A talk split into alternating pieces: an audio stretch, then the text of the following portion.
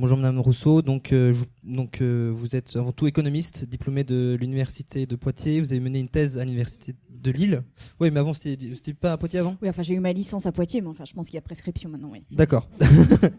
et donc, votre thèse était donc, donc c'était se, se nommait Économie et environnement, une analyse régulationniste de la rente environnementale.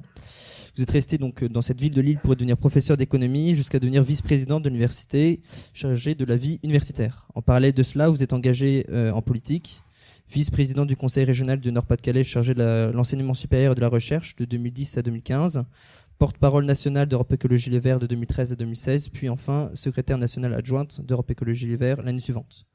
Votre sortie fracassante euh, d'Europe Écologie suite à l'affaire Baupin euh, vous donne un premier rayonnement grand public et sont surtout les primaires des Verts, donc euh, la présidentielle 2022, qui ont fait de vous un personnage politique de premier plan. particulièrement décrié par la droite, vous obtenez malgré tout un score de 49% des suffrages face à Yannick Jadot. C'est bien résumé. Bonjour Monsieur Laroturou, donc Merci d'être euh, venu sur notre campus de l'ESCP. Alors permettez-moi également de vous présenter euh, rapidement. Alors euh, vous êtes député européen donc depuis 2019. après avoir été conseiller régional d'Île-de-France donc entre 2010 et 2015. Vous avez donc été élu député européen sur la liste Envie d'Europe écologique et sociale, une coalition entre les partis Place Publique, le Parti socialiste et Nouvelle Donne parti auquel vous redonnez du souffle en 2013 et dont vous êtes actuellement porte-parole. Connu pour votre position en faveur du partage du temps de travail de la semaine de 4 jours et pour votre volonté de lutter contre le réchauffement climatique, vous entamez une grève de la faim en octobre 2020 pour justement défendre cette lutte et cette grève fait beaucoup parler d'elle. Vos analyses économiques, bien sûr, sont reconnues, tout comme votre fervent engagement pour amener l'Europe vers plus de décisions en faveur de l'écologie.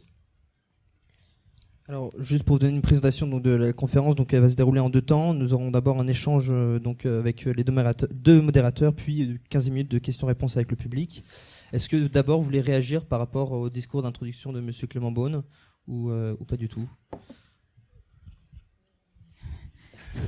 Dire que c'est bien qu'il y ait euh, des universités et des écoles qui soient euh, d'emblée européennes et pas euh, nationales qui s'étendent vers.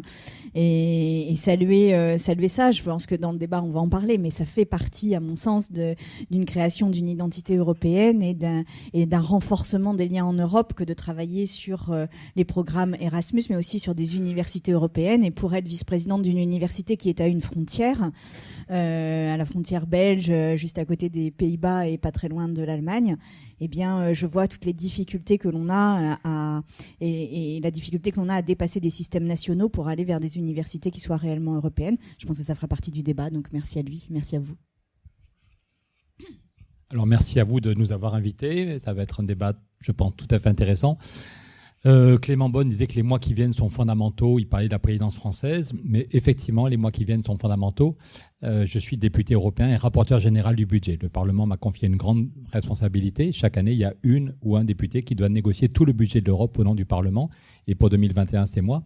Et encore lundi, à minuit moins 5, je finissais la négociation. Euh, et je me suis dit que j'espère que c'était la dernière, dernière, dernière fois qu'on négocie un budget avec des règles aussi stupides, aussi contraignantes, aussi archaïques, et qu'il faut absolument les changer. Et hélas, je vais expliquer pourquoi, la France bloque que ce soit sur les aspects quel système démocratique, ça fait 30 ans que la France bloque, quelles ressources nouvelles. Si j'ai fait une grève de la faim l'an dernier, c'est quand même, j'avais fait voter un rapport important par 70% des députés, et j'avais la preuve que c'est Emmanuel Macron et Bruno Le Maire qui bloquaient euh, la négociation, pour créer une taxe sur la spéculation. Et donc, il y a une élection en avril prochain. Moi, je suis ici non pas pour faire une conférence ou pour le plaisir de revoir Sandrine, mais pour chercher des alliés, parce qu'effectivement, il faut faire bouger les choses. L'autre jour, Emmanuel Macron disait, l'Europe, c'est nous qui l'avons construite, il faut la protéger. Moi, j'aimerais dire l'Europe, c'est notre avenir. Il faut la transformer pour qu'elle soit effectivement au service du bien commun, qu'on mette l'Europe au service de la justice sociale et du climat. Et effectivement, si on arrive à faire bouger les choses en avril, s'il y a une équipe nouvelle qui arrive au, pouvoir en France en avril, dès le mois de mai, on peut faire un sommet européen, inviter tous les chefs d'État dans la maison de Jean Monnet et tous les, tous les sujets, c'est très concret, tous les sujets qui aujourd'hui sont bloqués par la France, dès le mois de mai, on peut les débloquer et avoir un changement. Et donc le prochain budget sur les questions de santé, sur les questions d'éducation, sur les questions d'accès à la santé pour les pays du Sud, on pourrait avoir beaucoup plus de marge de manœuvre. Donc je suis très heureux de votre invitation, mais je ne suis pas là pour faire un cours ou une conférence, je suis là pour chercher des alliés, pour faire bouger les choses, parce qu'effectivement, il y a une fois de temps en temps où on peut changer le, cours de l'histoire. Ah, parfait, merci beaucoup, madame, monsieur. Alors, euh, on va commencer donc, sur notre thème, donc euh, l'identité européenne. Et tout d'abord, le sentiment européen. Euh, donc, on, on, voit pas très bien, mais du coup, en fait, donc tout à gauche, 92% des Français se considèrent comme citoyens français. 64% des Français se considèrent comme des citoyens européens, ce qui est presque autant que ceux qui se considèrent comme citoyens du monde.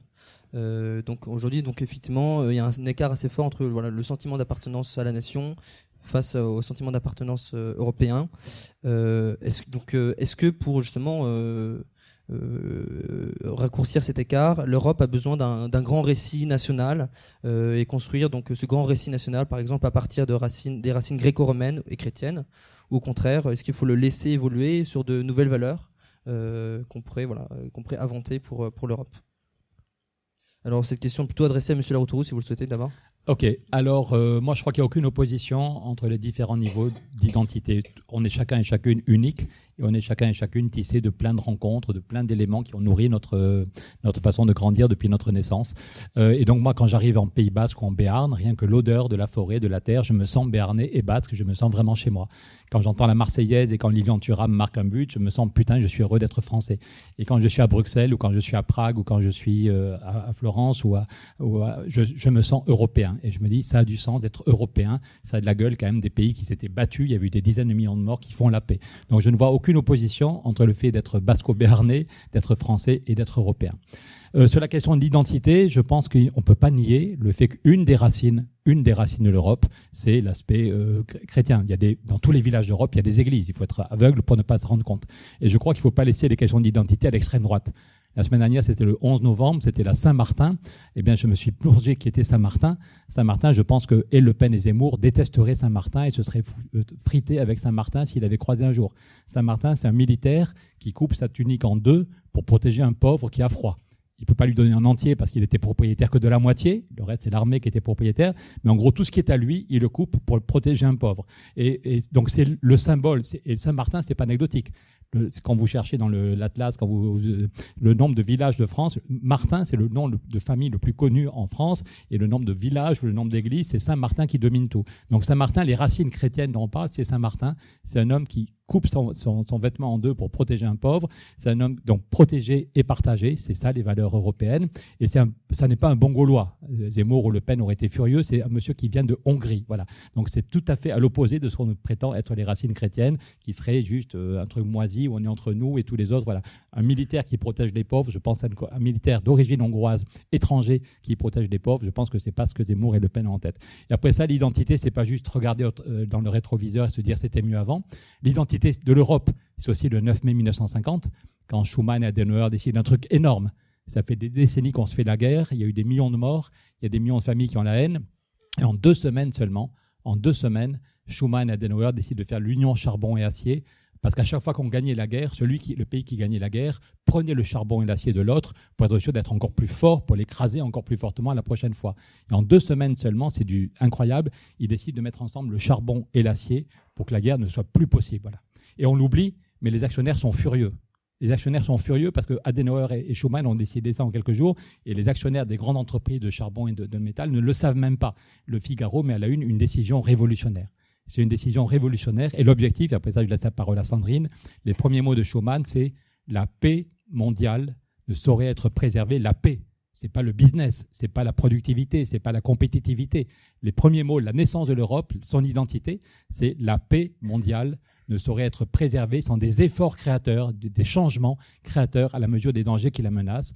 Voilà pourquoi l'Allemagne et la France proposent une action limitée mais décisive. Limitée mais décisive, c'est juste mettre le charbon et l'acier ensemble, mais c'est décisif, la guerre ne sera plus possible. Donc l'Europe, c'est pas d'abord la compétitivité, c'est pas d'abord l'efficacité économique, même si ça compte, c'est d'abord construire la paix. Et donc si on se projette vers l'avenir, aujourd'hui le problème n'est plus le charbon, sauf la sortie du charbon, mais un des sujets pour construire la paix, c'est le climat. Euh, c'est pas pour rien si le GIEC a eu le prix Nobel de la paix, c'est que si le dérèglement climatique continue à s'aggraver, on va faire des conflits majeurs. De notre vivant, on va connaître le chaos. Donc la paix aujourd'hui, ça veut dire la justice sociale, le climat, une coopération entre les zones du monde. Et l'Europe est un des éléments de la réponse. Il y a plein de choses qu'on peut faire au niveau national ou au niveau local. Tous ceux qui vous disent l'Europe, c'est le seul sujet, 80% des décisions sont au niveau européen, c'est du pipeau.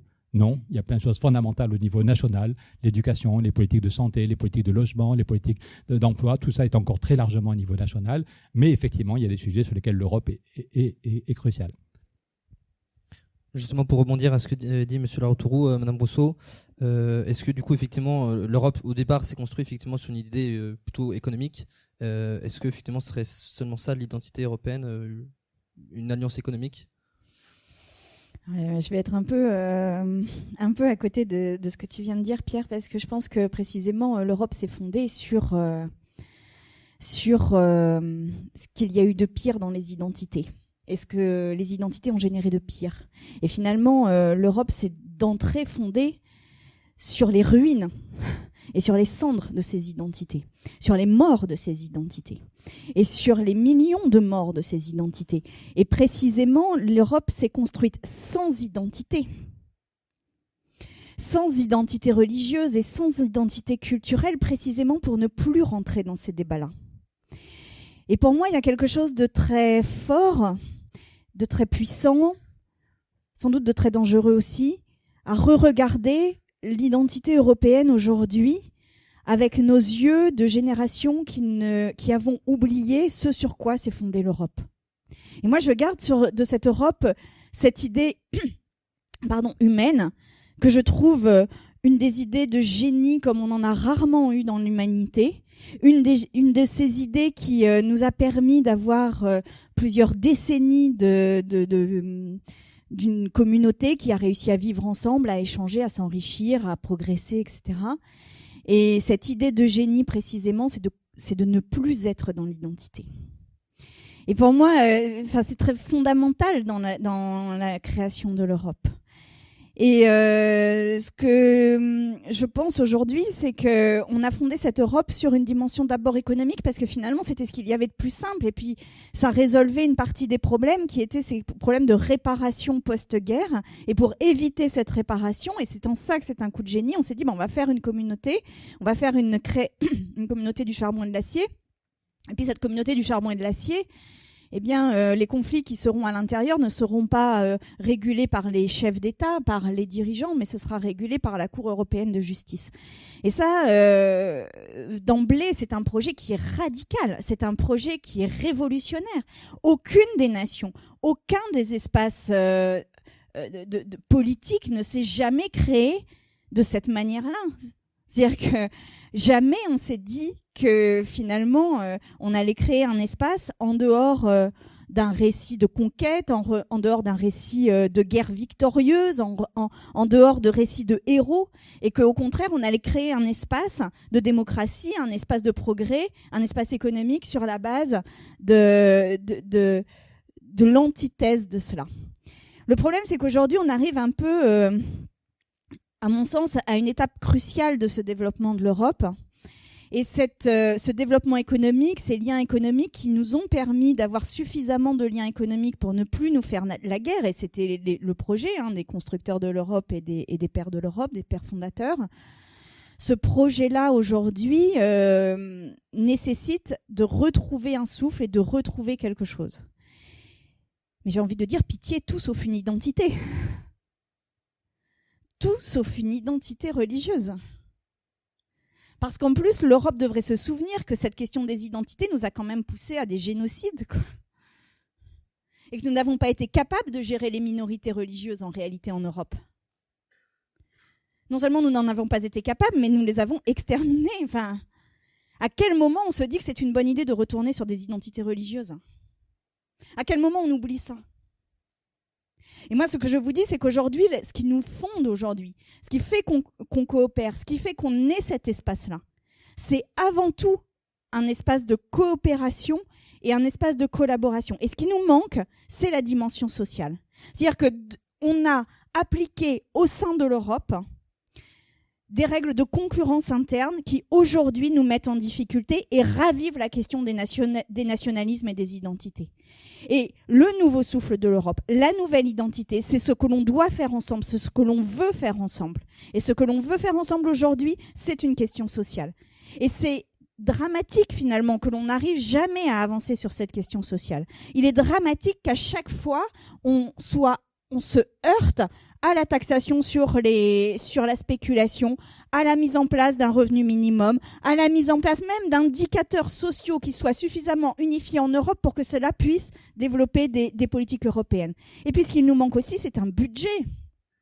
Pierre, tu as, discuté le budget jusque minuit, mais ce budget n'a pas de ressources propres. Le budget est sur la base des interventions des États et de la mise au pot des États. Mais finalement, une identité se fonde aussi sur la capacité à lever l'impôt et à redistribuer cet impôt. Où est-ce qu'il est ce projet-là de l'Europe? On reviendra sur les questions sociales. bah, du coup, j'arrête.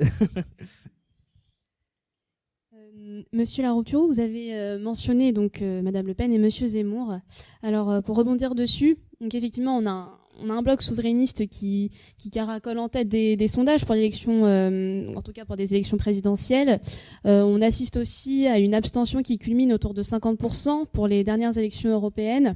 Donc on a une montée aussi des extrêmes avec donc le Rassemblement, le Rassemblement national notamment pour les européennes. Alors pourquoi un tel désenchantement politique et comment y remédier Comment y remédier D'abord, l'extrême droite caracole, effectivement, hélas. Euh, le total de Zemmour et de Le Pen est franchement inquiétant. C'est aussi y a beaucoup d'abstention. Mais peut-être que si la gauche était rassemblée, si tous ceux qui disent ma priorité c'est le climat, ma priorité c'est la justice sociale, si on est capable de se rassembler, je suis persuadé, je suis absolument persuadé qu'on peut être devant Zemmour et Le Pen et être au deuxième tour. C'est un des enjeux soit à renoncer à changer les choses, soit à dire on est juste, on fait du pipeau, c'est de la blague, on s'en fout. Mais si on a compris l'urgence pour euh, les retraites, pour les services publics, pour la santé, pour le, en France et pour changer l'Europe, il faut absolument qu'on se rassemble et on peut être devant Zemmour, celui ou celle, notre équipe, euh, Sandrine, je crois, est assez d'accord pour l'idée d'un rassemblement, euh, mais notre équipe, avec une ou un chef désigné, peut être euh, au deuxième tour. pourquoi les gens on en marre de l'Europe? C'est parce que l'Europe ne change pas assez. Je me souviens, la plupart d'entre vous, n'étiez peut-être pas, pas nés ou, trop jeunes en 2005, vous étiez nés mais trop jeunes. il y avait le grand débat, c'est est-ce qu'on votait oui ou est-ce qu'on votait non au référendum? Et le dernier grand débat à la télévision, une semaine avant le vote, c'était Jacques Delors qui disait qu'il fallait voter oui et José Bové qui votait non. Et José Bové avait montré à la télé une caméra qui disait je vote non à cette Europe qui fait la concurrence fiscale. Je, ne fais qu'illustrer ce que vient de dire Sandrine. Voilà, quand j'étais petit, l'impôt sur les bénéfices était à 45%. 45%. Et puis depuis que l'Angleterre est rentrée, chaque pays baisse son impôt pour faire comme le voisin. On est tombé à 19% les, dividendes explosent, hein, mais on a, divisé par plus que deux l'impôt sur les sociétés. Alors qu'aux États-Unis, depuis Roosevelt, je suis d'un parti qui s'appelle Nouvelle Donne, en référence au New Deal de Roosevelt, vous avez tous appris ça dans vos cours d'économie. Roosevelt, quand il arrive, il veut créer des millions d'emplois. Son but n'est pas de créer des taxes. Son but, c'est la dignité humaine, de donner à chacun et chacune de quoi vivre dignement. Et Roosevelt, il va tripler le budget fédéral. Je l'ai rappelé encore vendredi en négociation. Roosevelt, c'est pas mettre 0,3% de plus, voilà. Il va tripler le budget fédéral parce qu'il veut donner les moyens de créer de l'emploi, de protéger les forêts, de donner du boulot et des revenus, et il va se donner les moyens d'avoir des ressources. Et en particulier, il crée un impôt fédéral sur les bénéfices, parce qu'il y avait le même problème. La Texas, le Texas baissait son impôt, puis l'Arkansas baissait son impôt, puis la Floride baissait son impôt, et les entreprises faisaient du tourisme fiscal. Et en trois mois seulement, en trois mois, Roosevelt a fait un impôt fédéral sur les bénéfices en disant en Floride comme au Texas, vous paierez au moins 38%. Les actionnaires gueulent en disant que Roosevelt est un communiste, que Roosevelt va tuer l'Amérique. Aujourd'hui, tout le monde, il y a un consensus autour de Roosevelt. Mais à l'époque, ça fritait vraiment. Et Roosevelt se demandait aux syndicats de faire des manifs dans la rue pour le soutenir, parce que le lobby des grands, des, des millionnaires ne voulait pas de cet impôt. Mais donc c'est quand même incroyable de se dire que l'impôt sur les bénéfices aux États-Unis, de Roosevelt à Trump, est resté toujours au moins à 38%, et que nous, en Europe, on est tombé à 19% divisé par deux. Et donc, je reviens au débat entre Jacques Delors et José Bové. Jacques Delors, un grand Européen, président de la Commission, et José Bové, aussi un Européen, mais qui, et, Jacques et José Bové dit Je vote non parce qu'on n'en peut plus de cette Europe qui nous appauvrit tous. Et à la grande surprise de la journaliste Christine O'Krent, qui était absolument pour le oui, et les gens qui votaient non étaient tous des méchants, Jacques Delors dit José Bové a raison. José Bové a raison, on ne peut pas continuer comme ça. La priorité, c'est de faire un impôt européen sur les bénéfices. Donc en 2005, en 2005 José Bové dit la priorité. José Bové et Jacques Delors disent il faut un impôt européen sur les bénéfices. Et 15 ans plus tard, on n'y est toujours pas. Et Bruno Le Maire ne fait absolument rien. Bruno Le Maire ne fait absolument rien pour aller dans ce sens. Et quand Joe Biden arrive à la Maison-Blanche et propose un taux minimum d'impôt au niveau mondial à 21%, Biden propose 21%, euh, Bruno Le Maire, au nom de la France, dit oui, bonne idée, mais 12, ce serait mieux. Alors, évidemment, 12, c'est pas tout à fait la même chose que 21%. Voilà. Et au niveau, donc, les ressources, et si j'ai dû faire une grève de la faim, encore une fois, c'est quand même inquiétant qu'un rapporteur, c'est un peu la première fois qu'un rapporteur général du budget fait une grève de la faim, c'est parce que j'avais obtenu deux semaines avant un vote du Parlement, 70% des députés européens qui avaient dit il faut trouver de l'argent pour rembourser le plan de relance, pour le climat, pour la santé, pour la recherche. Il faut trouver de l'argent. Il n'y a pas de baguette magique.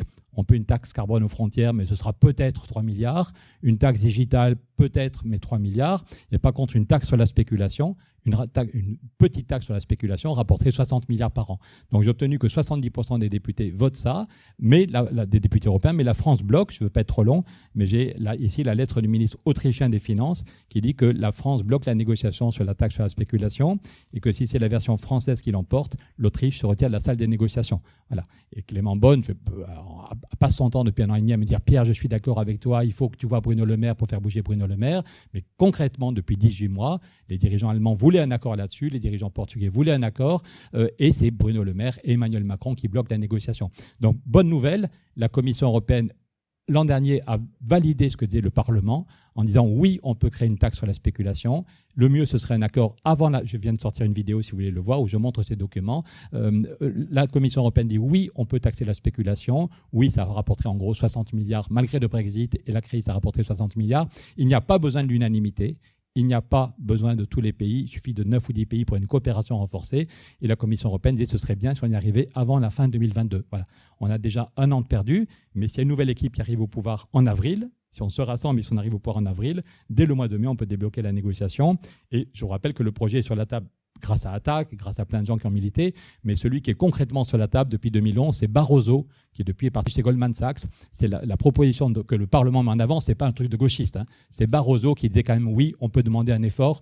Je vous rappelle que tout le monde paye de la TVA même les plus pauvres, quand ils font leurs courses, une fois j'ai montré à Mme van der Leyen une boîte de raviolis, en disant même les plus pauvres pour manger, ils payent 5,5% de TVA, 5,5%. Pourquoi sur les marchés financiers, c'est 0,0 voilà. Donc encore une fois, aujourd'hui, il n'y a pas ces ressources, mais c'est parce que, hélas, la France bloque sur la plupart des sujets, créer un impôt sur les milliardaires, créer un impôt sur les bénéfices, créer une taxe sur la spéculation, tout ça, ça rapporte. Il n'y a pas de baguette magique, mais si on met en place ces trois réformes, ces trois solutions, on peut avoir plus de 200 milliards chaque année au niveau européen, et ça ne va pas tuer les dividendes. Voilà quelqu'un qui est à 24. Quand, Bruno Le Maire dit que pour rembourser le plan de relance, il faudra faire une réforme des retraites, c'est juste scandaleux.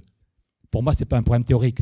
On en voit tous dans la rue des petits vieux qui vont faire leurs courses et qui prennent le truc le moins cher et qui comptent même les pièces jaunes.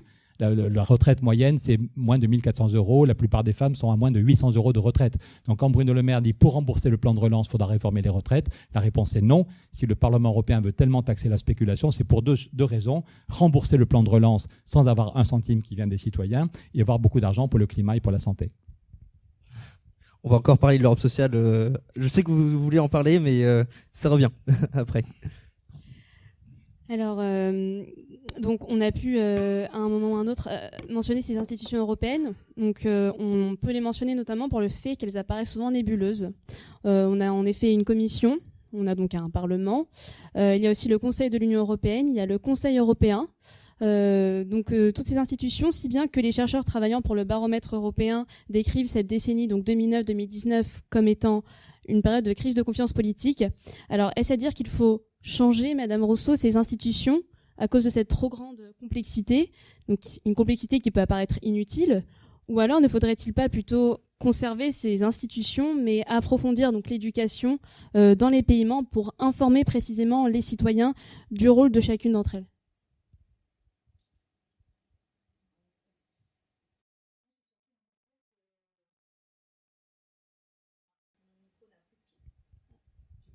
Prenez le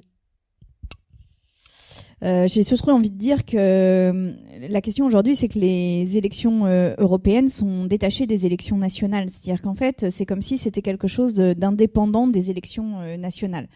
Et ça, c'est un problème puisque ce qui passionne les foules, c'est les élections nationales, enfin du moins les présidentielles, etc., les législatives. Et aujourd'hui, elles n'ont aucune espèce d'articulation avec les, les, élections européennes.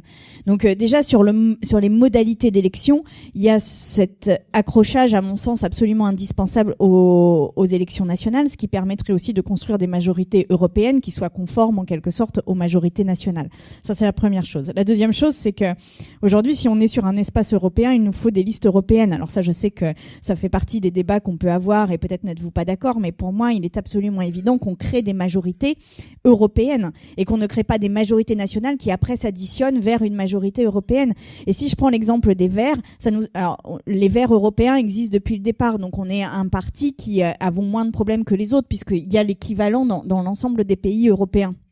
Mais euh, aujourd'hui, euh, avoir une liste européenne, ça nous permettrait d'entrer, d'arriver au Parlement européen avec un programme qui est unique et finalement d'entrer euh, monter un rapport de force qui soit important au niveau de l'Europe. Donc ça, c'est la deuxième chose. Et puis après, il y a en effet une forme de complexité et une complexité qui est liée à l'absence de volonté de, des États de lâcher du souverainisme, enfin de, de, de, la puissance souveraine. Alors la question qui, qui est face à nous aujourd'hui, c'est que euh, si, pardon, si euh, l'Europe est en effet le lieu euh, démocratique où se décide une partie de nos lois, si l'Europe est aujourd'hui en effet l'instance principale qui est capable de créer des Green New Deal, etc., même si c'est insuffisant. Eh bien, il nous faut aussi euh, lui lâcher une part de souveraineté. Et ça, euh, c'est un débat qui est complètement tabou, et particulièrement dans les présidentielles aujourd'hui en France, où on, on, se raccroche à la souveraineté française, mais on se raccroche à la souveraineté française de la manière la pire, c'est-à-dire qu'on on se raccroche sans avoir le pouvoir d'agir dessus. Or, euh, au niveau européen, aujourd'hui, il est vraiment indispensable de mettre des institutions qui dépassent la somme des États et qui permettent de définir une politique européenne bien plus intégrée qu'on ne l'a. Aujourd'hui, aucune des institutions ne permet de, réellement de faire ça, même pas le Parlement européen, puisqu'encore une fois, ce sont des listes nationales. Si je peux compléter ce que dit Sandrine, je pense qu'il y a besoin d'un changement radical de nos institutions. Voilà. Et que ce n'est pas un abandon de souveraineté, comme vous faudrait nous faire croire les gens de l'extrême droite, c'est pour retrouver une souveraineté sur les sujets où on ne l'a plus. Je le redis, mais je crois qu'on est d'accord. Je crois, je le redis, tous ceux qui vous disent 80% des décisions sont à Bruxelles, pour le meilleur ou pour le pire. Il y en a qui s'en réjouissent, il y en a qui disent que c'est scandaleux. C'est du pipeau il y a plein de questions fondamentales qui sont au niveau national ou au niveau local. Les questions d'éducation, lutte contre l'échec scolaire, la question du logement. Là, on est un des pays d'Europe où les loyers sont les plus chers. Vous devez avoir tous des copains et des copines qui ont du mal à se loger. On connaît tous des salariés qui font une heure de transport tous les jours parce qu'on a une politique du logement qui n'est pas du tout à la hauteur. Ça, c'est au niveau national. Lutte contre l'échec scolaire, cohésion sociale. Est-ce qu'on appauvrit les chômeurs quand Emmanuel Macron fait passer une réforme? Il y a la sécurité sociale, les retraites. Là, il y a un million de chômeurs qui vont tomber, qui étaient en moyenne à 800 euros par mois, qui vont tomber à 600. C'est pas l'Europe, c'est Emmanuel Macron, Bruno Le Maire. Est-ce qu'on est capable de dialoguer? À deux jours d'intervalle, je fais une manif pour le climat à Bruxelles. Il n'y a pas un gramme de violence. La police est loin. On a négocié avant. J'arrive deux jours plus tard en France. On se fait nasser. On, prend des, des, lacrymogènes dès le premier quart d'heure. Donc voilà, tout ça, c'est du niveau national. Il y a plein de choses au niveau local. Donc l'Europe ne s'occupe pas de tout. Mais par contre, là où on a besoin d'être ensemble pour retrouver une souveraineté, parce qu'un pays tout seul n'y arrive pas, face à la Chine, face aux États-Unis, face au, pour la, euh, comment utiliser autrement l'argent de la Banque centrale, c'est pas au niveau de chaque pays. Là, il faut élaguer les compétences. Je vous renvoie vers le discours de Joschka Fischer, un écolo, en, 2000. C'était le, ministre allemand des Affaires étrangères qui a fait un discours magnifique. Il dit premièrement, il faut élaguer les compétences. Il dit l'Europe va crever. En gros, il dit dans les institutions actuelles, comment parvenir encore à agir? Comment éviter que les compromis soient de plus en plus étranges et que l'intérêt des citoyens ne finisse par tomber en dessous de zéro? Il existe une réponse toute simple, le passage à un système entièrement parlementaire que demandait déjà Robert Schuman il y a 50 ans. Voilà. L'idée, c'est qu'aujourd'hui, euh, je peux témoigner encore une fois. Vendredi, j'ai fait une petite vidéo parce que j'avais envie de m'arracher. Pendant, j'ai pas beaucoup de cheveux, mais vraiment, c'est juste insupportable. On négocie la question du budget, c'est pas le seul sujet, mais c'est quand même important. Pour avoir une volonté politique, souvent, il faut de l'argent. Eh bien, on a un cadre qui est pour les sept prochaines années. C'est juste stupide. Il n'y a aucune entreprise, aucune association, aucune zone du monde où on a un cadre euh, contraignant pour cette, cette année. Les sept, juste pardon, euh, parce que tout à l'heure, tu as dit que la, taxe sur la taxe Tobin, la taxe sur les spéculations, c'est Macron qui fait obstacle, et c'est vrai. Mais Hollande l'avait fait avant. Hein. C'est-à-dire en fait, euh, il y a aussi une espèce de continuité dans cette action, et notamment pour servir les grandes banques françaises. La réponse est oui. Tout à l'heure, je ne retrouvais pas la lettre du ministre autrichien, mais je pense que euh, tu peux témoigner. Le ministre autrichien, donc c'est quand même la droite autrichienne, qui dit l'Autriche veut relancer la négociation, il faut trouver des sous.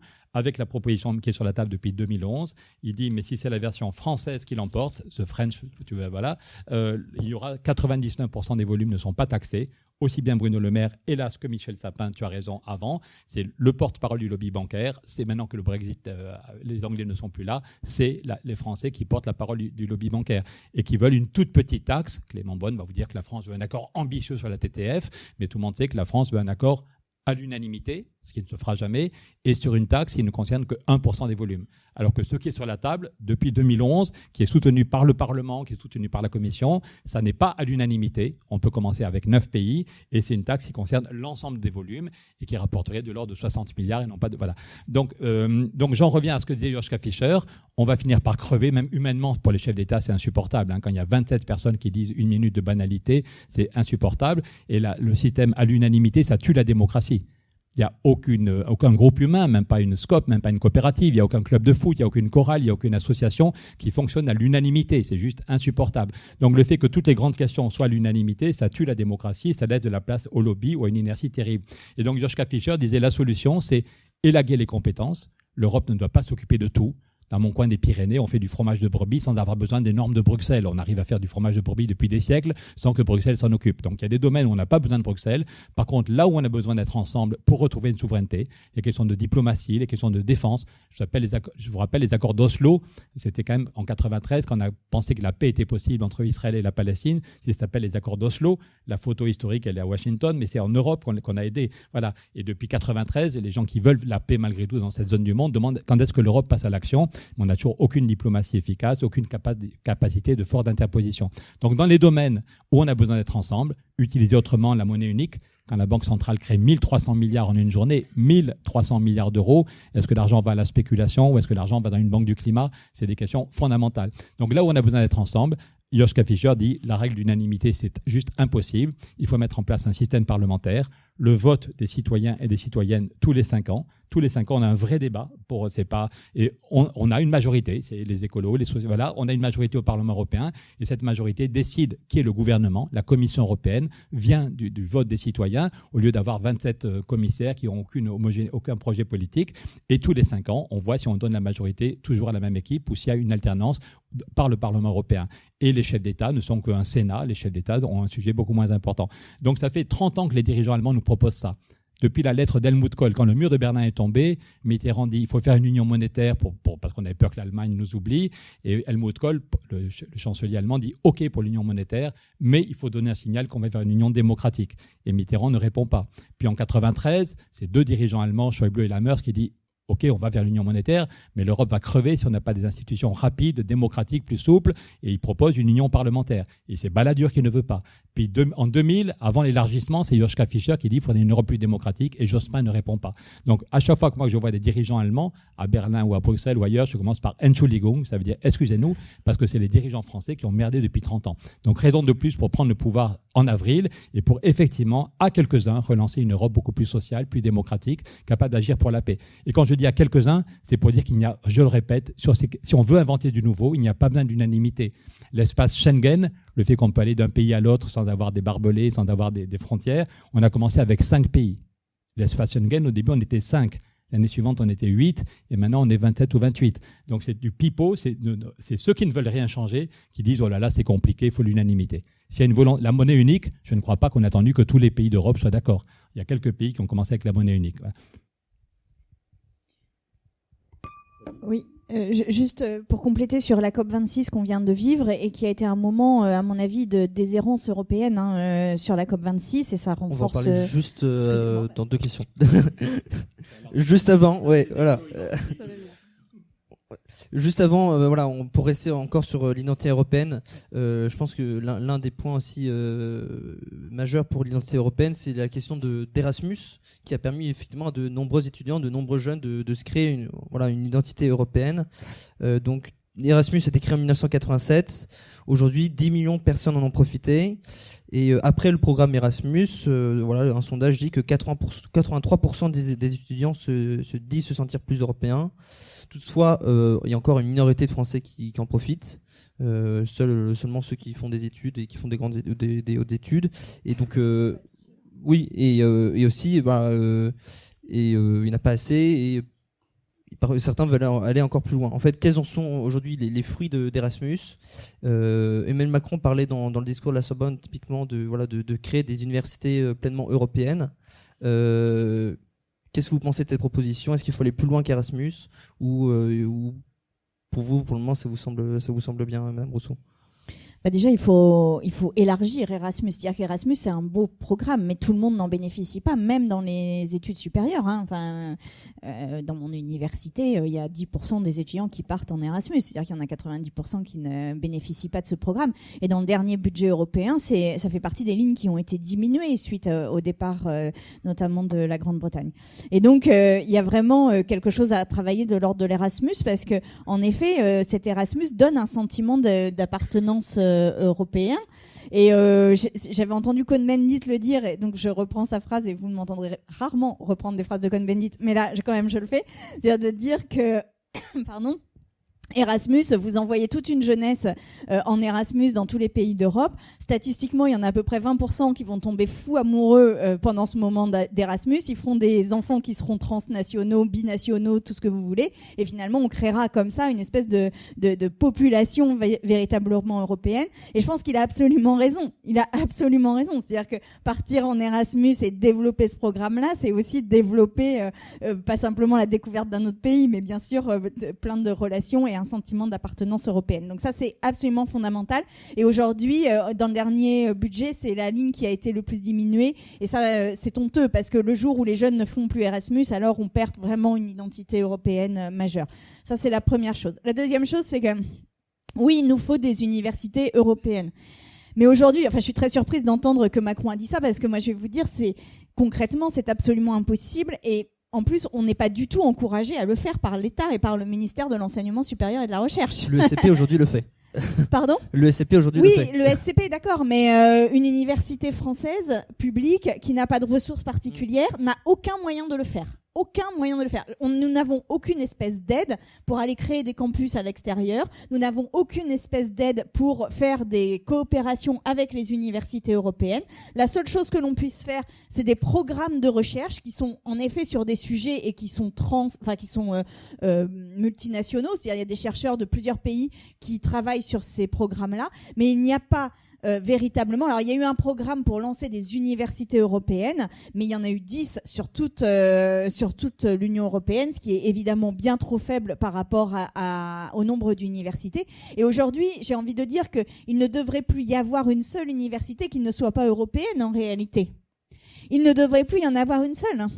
Et, et, ça, euh, aujourd'hui, et là je vous parle en tant que vice-présidente d'université, vraiment, nous n'avons aucun moyen pour le faire. Mais quand je dis aucun, c'est aucun. Un des trucs, par exemple, c'est que quand euh, on traverse, donc euh, nous on est frontalier aussi avec euh, l'Angleterre que j'ai oublié tout à l'heure, mais quand nous on a essayé de faire une université européenne avec la Belgique, les Pays-Bas, l'Allemagne et, et l'Angleterre, donc cette zone-là qui est où on est quand même à moins de deux heures de route de l'ensemble des points de ces universités non seulement nous n'avons eu aucune espèce d'aide du ministère, mais en plus nous avons été découragés de le faire. C'est-à-dire qu'il il nous a été dit qu'il y avait d'autres priorités, etc. Et dans les obstacles que l'on a, eh bien, euh, il y a cette euh, absence euh, de capacité, par exemple, à réguler la question des frais d'inscription. C'est-à-dire que les frais d'inscription sont un sujet qui aujourd'hui n'existe pas dans les politiques publiques. Or, c'est un problème pour une université publique qui n'a pas les moyens de payer les frais d'inscription de nos étudiants vers d'autres universités et nos étudiants n'ont pas les moyens de les payer eux-mêmes. Ça, par exemple, alors, soit on est face à une université qui a une bonne volonté et on y arrive, soit sinon c'est impossible. Et en fait, des obstacles comme ça, il y en a plein. Et donc, j'ai envie de dire à Emmanuel Macron, si vraiment vous voulez des universités européennes, eh ben, mouillez-vous Faites-le, faites une vraie politique de développement d'université européenne. Ne faites pas des déclarations. On n'en peut plus de vos déclarations. On écoute vos déclarations en permanence. Moi, je ne supporte plus vos déclarations. Maintenant, faites une politique de développement des universités européennes. Ça sauvera peut-être l'Europe, ouais. Vous avez quelque chose à ajouter, Monsieur Laroutourou suis d'accord à 110% avec euh, Sandrine et avec Danny Cohn-Bendit sur ce coup-là. Merci monsieur. Euh, venons-en maintenant à l'Europe écologique. Donc c'est un sujet que, je pense qu'on était nombreux à attendre. Donc on a parlé, Monsieur Larouturou, de votre euh, grève de la faim, donc que vous avez entamée l'année dernière. Donc euh, effectivement pour alerter sur la nécessité pour le Parlement de voter une taxe, donc sur les transactions financières, pour par la suite essayer de financer un budget pour plus de lutte contre le climat.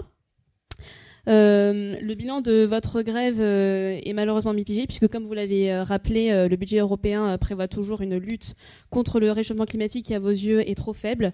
Est-ce à dire que l'Europe est encore trop tatillonne en matière d'écologie? Tatillonne, je dirais pas ça, parce qu'on a l'impression qu'on casse les pieds avec l'écologie punitive. Je pense qu'on n'a pas l'ambition que quand Kennedy, fait un, euh, quand, Kennedy fait un très beau discours pour We choose to go to the moon, nous avons décidé d'aller sur la Lune, et eh bien il a décidé. Et derrière, le budget de la NASA, c'est x15. Les comptables s'arrachent les jeux en pensant que Kennedy est frappe à dingue, mais il va créer 300 000 emplois rien que pour envoyer trois personnes sur la Lune. Voilà. Et peut-être que sauver l'humanité est encore plus important que d'aller sur la Lune il y, a, il y a 50 ans. Voilà. Donc, je l'ai dit à Mme van der Leyen, votre discours, parce qu'elle fait référence à Kennedy, votre discours est très beau, mais derrière, il n'y a pas d'argent gagner la bataille du climat, c'est très concret. Ça veut dire que les problèmes ne sont pas les mêmes dans mon coin des Pyrénées, dans une grande ville comme Paris ou à Copenhague. Mais donc les problèmes et les solutions, c'est au niveau local qu'on les voit, qu'on les invente, qu'on crée des dynamiques. Mais partout, on se heurte à un problème de financement dans mon coin des Pyrénées, pourquoi il y a plein de gilets jaunes? C'est parce que tous ceux et celles qui ont un boulot doivent prendre la voiture pour aller à Pierrefitte ou à Argelès. Il n'y a pas de transport en commun. Il n'y en a pas. Donc ceux qui ont du boulot, ceux et celles qui ont du boulot, ils ont leur vieille voiture, ils gagnent euh, souvent pas, ils sont pas millionnaires, et ils prennent la voiture. Ils seraient très heureux qu'il y ait des transports en commun. Parce que l'hiver, quand il y a du verglas, ils seraient très contents d'être dans un bus qui est régulier, qui est bien chauffé. Mais il n'y a pas de transport en commun. Donc si, la seule solution, c'est d'augmenter les prix de l'essence, ils gueulent. Par contre, si on met en place des transports en commun, ils, seraient très heureux de prendre euh, des transports en commun. Mais les villages du, coin n'ont pas les moyens. Par exemple, pour isoler les maisons, quand certains vous disent qu'il faut choisir entre le climat et la justice sociale, c'est du pipeau. Je garderai en mémoire toujours ce monsieur qui vit euh, à Grenoble. Euh, je vais bientôt aller revoir Eric Piolle, un de ses amis, dans, deux semaines. Euh, ce monsieur disait, ça y est, ça fait 15 ans que je vis dans un logement social, depuis 3 ans dans un HLM, depuis 3 ans on a isolé, et c'est beaucoup plus confortable j'ai moins chaud l'été, j'ai moins froid l'hiver et je gagne 800 euros chaque année sur mes dépenses de chauffage. Je gagne 800 euros, c'est très concret. Voilà. Et simplement, les gens de la communauté de communes disent ouais c'est super, mais j'espère que vous allez gagner de l'argent au niveau européen parce que pour faire une vraie isolation, c'est 30 000. Donc il n'y a aucune opposition entre la justice sociale et le climat. Si on peut créer des emplois, si on peut avoir une vie plus confortable, si on peut donner plus de pouvoir d'achat, en particulier aux plus précaires, euh, c'est plutôt très bien pour la justice sociale. Mais la question est de savoir qui paye. Euh, une vraie isolation, c'est 30 000 euros. On ne va pas demander à chaque famille de trouver 30 000 euros, encore moins aux plus modestes. C'est pas pour rien si quand Nicolas Hulot a démissionné, il a dit je voudrais de l'argent et Bruno Le Maire me donne pas l'argent. Voilà. Donc le nerf de la guerre, c'est l'argent, et nous on pense que c'est au niveau européen qu'on peut trouver des financements. C'est la taxe sur la spéculation. Je vous rappelle les ordres de grandeur quand même sur les marchés financiers. Ça, c'est le Dow Jones, mais je pense que vous êtes tous intéressés par les questions économiques. Vous avez vu tous la semaine dernière, tous les journaux ont dit qu'on passait des nouveaux records, que ce soit les marchés financiers en, Europe ou aux États-Unis. Ça, c'est les marchés américains. La dernière fois que le Dow Jones a vu un record, c'était à 14 000 points, 14 000 avant le crack de 2007. Il était monté à 14 000 avant de s'effondrer. La semaine dernière, il était à 36 000. Voilà. Donc les marchés financiers sont à des niveaux absolument jamais vus. Et je le répète, une petite taxe, 0,1%, donnerait 60 milliards par an. Euh, et pour le moment, l'Europe... Non, on peut commencer à 9, pardon. On peut commencer à 9 pays qui, qui sont à l'essentiel. Et on fait... Le... 57 milliards, c'est si l'ensemble, ils vont progressivement. Mais 80%, j'ai pas fait les calculs pour les 9 pays, mais comme l'essentiel des marchés financiers, tu as raison, il faudrait qu'on actualise le calcul, mais comme l'essentiel des marchés financiers, c'est en Allemagne, en Italie, en France, en Espagne, on serait déjà à plus de 50 milliards. Voilà. Et encore une fois, l'autre jour, le conseiller d'Angela Merkel me disait, Pierre, c'est pas la peine d'insister. Le conseiller de Merkel, hein, je vous parle pas des écolos ou de la gauche alternative en Allemagne. Le conseiller de Merkel me dit, Pierre, ça n'est pas la peine d'insister. Je suis un fan, je suis un fan de la taxe sur les transactions financières. Je vous rappelle qu'Angela Merkel, en 2014, Merkel était allée à Londres physiquement pour dire aux Anglais arrêtez avec votre veto, vous nous cassez les pieds, il faut qu'on crée cette taxe sur la spéculation. Merkel n'avait pas convaincu les Anglais et c'est depuis qu'on réfléchit à une coopération renforcée au fait d'avancer à quelques pays. Donc Merkel est favorable. Euh, quand on a été reçu par le pape, on a même été reçu par le pape avec Cyril Dion et, Samuel Greboski, le pape voulait montrer qu'il était d'accord avec nous. On a rencontré des ministres du, gouvernement Mario Draghi qui ont dit face à la caméra que évidemment l'Italie était d'accord pour taxer la spéculation. Les Espagnols, les Italiens, voilà. Donc, et, donc il n'y a pas besoin d'unanimité. Mais la vérité, c'est que si un des quatre ou cinq grands pays ne veut pas, ça bloque tout. Les gens de chez Merkel me disent Angela Merkel n'a pas envie de se prendre un râteau diplomatique. Angela Merkel n'a pas envie de dire que c'est une priorité si la France n'est pas d'accord. Donc moi, à la place de Merkel, peut-être que j'aurais une autre stratégie, mais je ne suis pas Merkel et personne ne me propose d'être à sa place. Mais donc, il faut faire avec. Si Macron et Bruno Le Maire disent on n'en veut pas, on n'en veut pas, et eh bien les autres s'écrasent et disent c'est vraiment pénible, c'est vraiment chiant, on n'a pas d'argent. Alors ce serait la solution la plus facile. Pour tout le reste, que ce soit la taxe carbone aux frontières ou la taxe digitale, comme Joe Biden n'en veut pas, tout ça est mis au frigo. Donc encore une fois, je ne fais pas une fixette sur la taxe sur la spéculation. Le Parlement européen met cinq solutions en avant, mais celle qui rapporte le plus de l'ordre de 60 milliards. Les autres, c'est 3 ou 4 milliards. La taxe digitale, c'est 3 ou 4 milliards. La taxe carbone aux frontières, c'est 3 ou 4 milliards. Et on a besoin de Joe Biden pour être d'accord. Tandis que celle qui rapporte le plus, on n'a pas besoin de Biden, et en plus Biden est d'accord, c'est la taxe sur la spéculation qui en plus est la plus populaire. Euh, donc, est-ce que l'Europe est trop tatillonne? La réponse est non. L'Europe n'est pas assez ambitieuse, mais c'est pas l'Europe, c'est Paris qui bloque. Voilà, c'est Paris qui bloque. Angela Merkel espérait un accord. Angela Merkel avait reçu pendant une heure et demie Greta Thunberg, quasiment sans caméra. Pendant une heure et demie, l'été dernier, il y a 18 mois, Merkel avait reçu Adélaïde, Hanouna, trois leaders, Greta Thunberg, pour dire qu'elle voulait avancer. Elle espérait un accord sur le financement euh, et la France a bloqué. Donc, encore une fois, pour changer l'Europe, c'est pas, je ne compte pas du tout, il ne faudra pas lui dire, enfin il le sait, hein, euh, sur Clément Bonne et sur Emmanuel Macron. Ils avaient toutes les cartes en main depuis quatre ans. Emmanuel Macron a fait un très beau discours à la Sorbonne. Je fais partie des gens qui avaient félicité Macron pour son discours à la Sorbonne. Il voulait une grande Europe, un grand budget. Et six mois après, il a tout foutu en l'air parce qu'il a, été reçu en Allemagne. Il a reçu le plus grand prix, le prix Charlemagne. Angela Merkel est venue lui mettre la, plus belle médaille allemande avec un très gentil discours. Merkel a fait le discours le plus gentil possible. Et Emmanuel Macron a répondu en insultant tous ceux qui étaient là, en expliquant que les Allemands devaient rompre avec leur fétichisme. Voilà. Donc en gros, tous les 500 dirigeants qui étaient là se sont dit on est tous des gros malades. Et la, la presse allemande a repris cette phrase les Allemands doivent rompre avec leur fétichisme au lieu de dire Cher Angela, ensemble, nous devons inventer un nouveau modèle. Cher Angela, c'est toi qui avais accueilli le premier sommet sur le climat, la COP numéro 1 à Berlin. Tu avais raison, Angela. Déjà, il y a 25 ans, effectivement, le premier job politique, le frère d'Angela Merkel était rentré chez les Grünen. Et les copains d'Angela disaient Mais qu'est-ce que tu fous chez les conservateurs? Pourquoi tu vas pas chez les, chez les écolos comme ton frère? Et Angela Merkel disait Regardez, c'est moi qui accueille le premier sommet sur le climat, la COP numéro 1. Vous, vous trouvez des photos, j'avais donné à Adélaïde et à Greta Thunberg les photos de, Merkel avec 25 ans de moins, qui accueille le premier sommet climat et qui avait fait un très beau discours. Angela Merkel, il y a 26 ans, disait il faut dépasser l'économie sociale de marché et créer une économie écologique de marché. Il y a 25 ans, Merkel dit qu'il faut créer une économie écologique. Donc, quand, quand, euh, quand, Emmanuel Macron reçoit le prix Charlemagne, au lieu de dire tous les Allemands sont des fétichistes, il aurait pu dire Angela, tu avais raison il y a 25 ans, il faut qu'on invente un nouveau modèle et, embarquer les Allemands dans ce nouveau modèle. Tandis qu'il a insulté tout le monde, de même que quand il parle aux Français, on a l'impression que tous les salariés sont des gros illettrés. Et plus, voilà. Donc, je pense que l'Europe, on ne fait pas l'Europe en pensant qu'on a raison tout seul, on trouve des alliés. Et sur la question du climat, je pense, hélas, quand il y a eu 200 morts cet été dans les inondations en Allemagne, quand il y a eu des dizaines de morts dans les feux de forêt dans les pays du Sud, je pense que la plupart des peuples, y compris en Pologne, ça bouge beaucoup en Pologne, la plupart des Polonais comprennent qu'il y a un énorme problème climatique et dans tous nos pays, on a besoin d'argent. Donc je suis vraiment persuadé que si on se rassemble, parmi vous, s'il y en a qui n'ont pas encore signé pour la primaire populaire, je vous invite à le faire. Je pense que si on se rassemble, primaire populaire ou quelque chose de mieux, c'est pas une, c'est peut-être pas la seule chose qu'on peut faire, mais si on est capable de se rassembler et qu'on gagne le pouvoir en avril, on peut débloquer les choses dans les mois qui suivront l'élection présidentielle. Juste avant que vous répondiez à Monsieur Laroutourou, Madame euh, Rousseau, donc euh, on va reprendre l'idée de la COP 26 qui a eu lieu donc euh, la semaine dernière. Il y a eu des engagements pris par des pays comme la France qui désormais ne soutient plus les, projets fossiles, les, qui soutient désormais plus les projets fossiles qui n'ont pas de proposition pour atténuer donc les, rejets de gaz. L'Europe n'est pas apparue unie donc dans la COP 26. Comment peut-elle se poser aujourd'hui en leader de la lutte contre le réchauffement climatique? Non seulement on n'est pas arrivé unis, mais on est, on est arrivé désunis pour le pire. Pour le pire. C'est-à-dire que pour défendre le nucléaire et, euh, et le charbon d'Europe de, l'Est, quoi. C'est la honte totale. Enfin, je vous le dis, euh, c'est la honte totale. Hein. Et euh, évidemment, après, on dit, ouais, la Chine et l'Inde sont arrivés au dernier moment, ils ont modifié un mot. c'est vrai mais surtout qu'a fait l'Europe? Et pour moi, c'est très perturbant et même ça génère chez moi une colère parce que je me dis, mais euh, l'Europe a, été euh, la première à mettre en place le protocole de Kyoto en mettant un marché de droit à polluer. L'Europe a été euh, le lieu où s'est noué la COP 21 avec un accord historique de tous les pays. Et là, on est en train de marcher sur euh, des, choses que donc euh, l'Europe se positionnait sur une forme de leadership en matière de transformation écologique, même si on pouvait critiquer l'ampleur de ce leadership, etc. Mais enfin, quand même, elle était ça. Trump sort des accords de Paris, l'Europe reste et l'Europe est une forme de pilier dans la transformation écologique.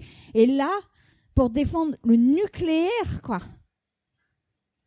on fait tout capoter. Mais non, mais c'est grave en fait. Après, quand je dis ça, on peut être pour ou contre le nucléaire. En fait, je m'en fous, mais juste, est-ce que ça vaut Est-ce que ça, ça vaut vraiment le fait de tout faire capoter? Est-ce que ça, ça vaut vraiment le fait d'arriver si divisé qu'on suscite une déclaration de pays européens contre nous? Vraiment, c'est ça notre fierté, quoi. Enfin, je sais pas, moi, il y a un moment où, où là, on a une responsabilité historique. Les rapports du GIEC se succèdent et le dernier rapport du GIEC, dont on n'a eu que des extraits et des avant-propos, euh, nous dit que, comme les précédents, que la situation vraiment là devient urgente. C'est-à-dire que toutes les prévisions qu'ils ont fait de ces, de ces rapports depuis les premiers se révèlent justes et surtout, à chaque fois, la réalisation est dans les scénarios les plus hauts du GIEC, c'est-à-dire les, les, scénarios les pires. On se retrouve à chaque fois dans les scénarios les pires. Et c'est comme si on était tétanisé, comme si on était dans l'incapacité de mesurer le défi qui est le nôtre. Et moi, je vous, le dis, c'est que ce que l'on a à faire aujourd'hui, c'est une bifurcation de nos sociétés qui est de la même ampleur que celle qu'ont eu nos aînés à faire au moment où ils ont créé l'Europe. Simplement, nous, nous avons à faire ça en temps de paix. Sommes-nous capables de le faire? Sommes-nous capables de prendre cette bifurcation en temps de paix? Aujourd'hui, suite à la COP26, je crains que la réponse soit non. Or, nous avons ce défi-là. Et ce sera ça la responsabilité de nos générations, de, la nôtre comme de la vôtre, qui serait au pouvoir. C'est est-on capable de prendre cette bifurcation en temps de paix? Eh bien, j'espère qu'on le sera. Et aujourd'hui, que ce soit le Green New Deal ou que ce soit l'attitude de l'Union européenne au sein de la COP26, force est de constater que nous ne sommes pas à la hauteur collectivement des enjeux qui sont les nôtres en matière de climat et que nous ne sommes pas à la hauteur alors que nous sommes les seuls à pouvoir l'être. Et c'est là qu'est notre responsabilité. Et c'est là qu'est notre responsabilité historique.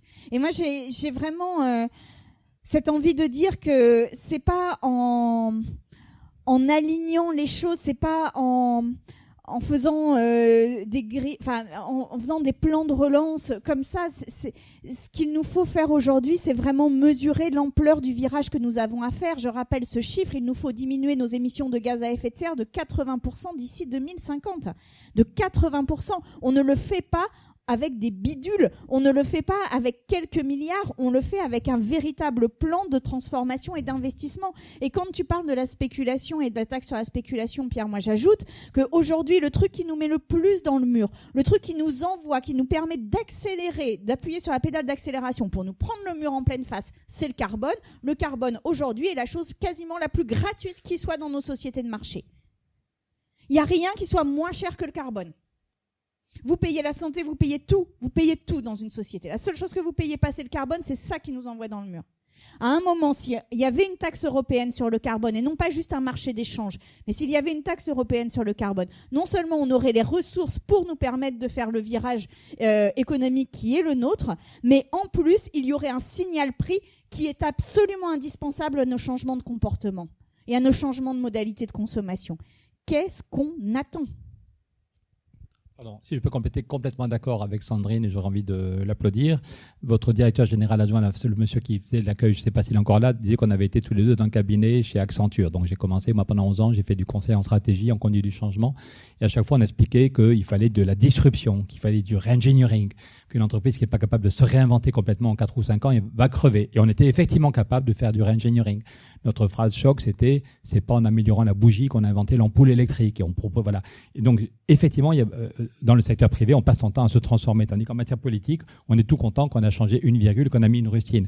Pour argumenter sur le besoin d'un changement radical, tous ceux qui vous expliquent que l'autre jour, Emmanuel Macron, vous avez peut-être vu que j'ai fait une grève de la faim, mais après ça, un an plus tard, avec Cyril Dion et Camille Etienne, on a porté plainte contre cinq ministres en disant, devant la Cour de justice, en disant il y a déjà eu des condamnations du Conseil d'État, mais quand le Conseil d'État donne 10 millions d'amendes, ils s'en foutent. 10 millions d'amendes, c'est l'État qui paye, et face à 130 milliards de déficit, ça n'empêche pas Bruno Le Maire de dormir. Donc on voulait les mettre face à leurs responsabilités personnelles. Et quand Emmanuel Macron, sur Brut, je crois, dit c'est très injuste ceux qui nous critiquent, on a déjà fait l'essentiel du chemin, je suis désolé, je ne suis pas là pour polémiquer. Il se trouve que quand Emmanuel Macron a créé le Haut Conseil pour le climat, j'étais un des neuf sages que Emmanuel Macron a, nommé au Haut Conseil pour le climat. Ça veut dire peut-être que ce que je racontais sur le climat n'était pas stupide. Et la première chose qu'a fait le Haut Conseil pour le climat créé par Emmanuel Macron, c'est de faire le bilan de la France. Est-ce qu'on a déjà fait l'essentiel du chemin ou est-ce que tout reste à faire? Eh bien voilà, ça c'est le graphique qui était dans le journal Les Échos, publié parce que le ministère l'avait validé. Si on tient compte uniquement du CO2 émis sur le territoire national, on a baissé de 25% parce que chacun de nous fait des efforts, parce que chaque entreprise, chaque collectivité, chaque, famille fait des efforts, et puis parce qu'on a envoyé en Chine l'essentiel de notre industrie. Mais si on tient compte justement des produits qui arrivent de la Chine et du reste du monde, c'est les courbes venant du ministère et du Haut Conseil. Il n'y a eu aucun progrès. Moi, j'aimerais partir cool un mois dans les Pyrénées en me disant putain, ça va bien, la, planète est sauvée, je me, tu t'inquiètes pour rien, Pierrot va faire du ski ou de la, mais va voir les marmottes, voilà. Mais non, juste après le ministère, il n'y a eu aucun progrès, tout reste à faire. Et ceux qui vous disent au moins avec le virus, au moins avec le virus, le CO2 a diminué, c'est faux là aussi.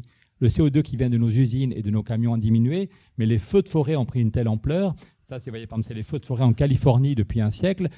L'année 2020, c'est toutes les surfaces qui ont cramé depuis 90 euh, ans. Eh bien, à elle seule, l'année 2020, c'est un tiers des surfaces qui ont cramé le monstre est en train d'échapper à ses créateurs, et même quand l'économie est à l'arrêt à cause du virus, les feux de forêt qui viennent du réchauffement climatique prennent 440 morts en Australie. Ça, c'est la Californie. Mais souvenez-vous, l'an dernier, les images d'horreur. 440 morts, des gens comme vous et moi, qui crament en, quelques minutes parce qu'ils sont encerclés par les flammes, ou qui crament, ou qui meurent en, deux semaines parce qu'ils ont, euh, à l'hôpital parce qu'ils ont été brûlés. Donc, malgré l'arrêt de l'économie liée au virus, les feux de forêt ont pris une telle ampleur, c'est du jamais vu, qu'ils envoient du, CO2 dans l'atmosphère, qui accélère encore le réchauffement climatique. Je ne vais pas vous sortir toutes les, courbes, mais le bilan du CO2 à Mauna Loa, un observatoire à 3000 mètres d'altitude, créé depuis 58, ça veut dire que depuis 1958, en fait, on sait qu'il y a un problème. C'est là qu'on voit comment les lobbies nous ont ralenti. Mais déjà en 1958, l'armée américaine et les scientifiques ont créé un observatoire à 3000 mètres d'altitude pour mesurer le CO2. Eh bien, hélas, le bilan de 2020, c'est que le CO2 dans l'atmosphère a augmenté de 2, plus de 2,5 unités. Donc, il n'y a eu aucun ralentissement euh, par rapport aux années précédentes. Donc, oui, il y a besoin d'un changement radical. Il y a des choses qu'on peut faire au niveau national. Quand on met 20 milliards sur le CICE, même la Cour des comptes explique que le, coût pour chaque emploi est monstrueux. Donc, il y a des choses à faire au niveau, euh, voilà, au lieu de continuer les baisses des charges, les baisses des charges, les baisses des charges, Albert Einstein disait la preuve de faire toujours la même chose, toujours la même chose et attendre un résultat différent, c'est la définition de la folie. Donc c'est quand même terrifiant de voir qu'on continue, même quand la Cour des comptes dit non, ça ne sert à rien, mais on continue à faire des baisses des charges. Les seuls qui en profitent, c'est les actionnaires. Je ne suis pas un affreux-gauchiste, voilà, mais objectivement, les dividendes explosent et le niveau d'emploi stagne. Donc en France, déjà, on pourrait faire des choix différents. Au lieu de faire le CICE, on pourrait dire on met tout cet argent pour isoler les bâtiments et faire des transports en commun. Et ça, l'effet sur l'emploi, il est, évident. Quand, vous mettez 100 euh, 000 euros sur de, la rénovation thermique, les 50 000 vont pour créer des emplois et ça donne du pouvoir d'achat. Donc déjà, au niveau français, on pourrait avoir une autre politique. Mais si la France arrêtait de bloquer les négociations européennes, et Sandrine a raison de dire on en a honte. On a honte quand c'est la France qui bloque pour taxer la spéculation. On a honte quand, après le rapport de l'Agence internationale de l'énergie au mois de juin, l'AIE, c'est pas Greenpeace, l'AIE avait dit qu'il faut arrêter immédiatement tous les nouveaux investissements fossiles.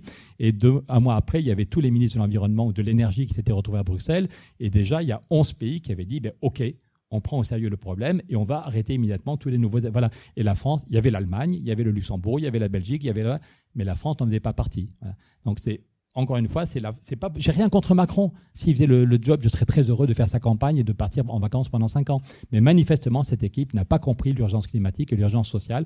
Et donc, il faut tout faire. Et si je suis, je répète, chacun de nous peut faire bouger les choses. Hein. Ne vous dites pas, euh, c'est Pierre et Sandrine, on est d'accord avec eux. Pierre, il parle trop vite, mais il a sans doute raison. Et ils vont faire le job. Non, non, non, vraiment. Chacun de nous peut nous aider à faire bouger les choses. Et ça se joue maintenant savoir qui c'est qui est à l'Élysée au mois d'avril, je l'ai dit l'autre jour à Yannick Jadot. Mais si on est capable de se rassembler maintenant, que ce soit Yannick ou, ou quelqu'un d'autre qui est le chef d'équipe, on peut gagner en avril et dès le mois de mai, on change les choses et au mois de juillet, on fait voter une vraie loi climat parce qu'on sait qu'on aura des financements.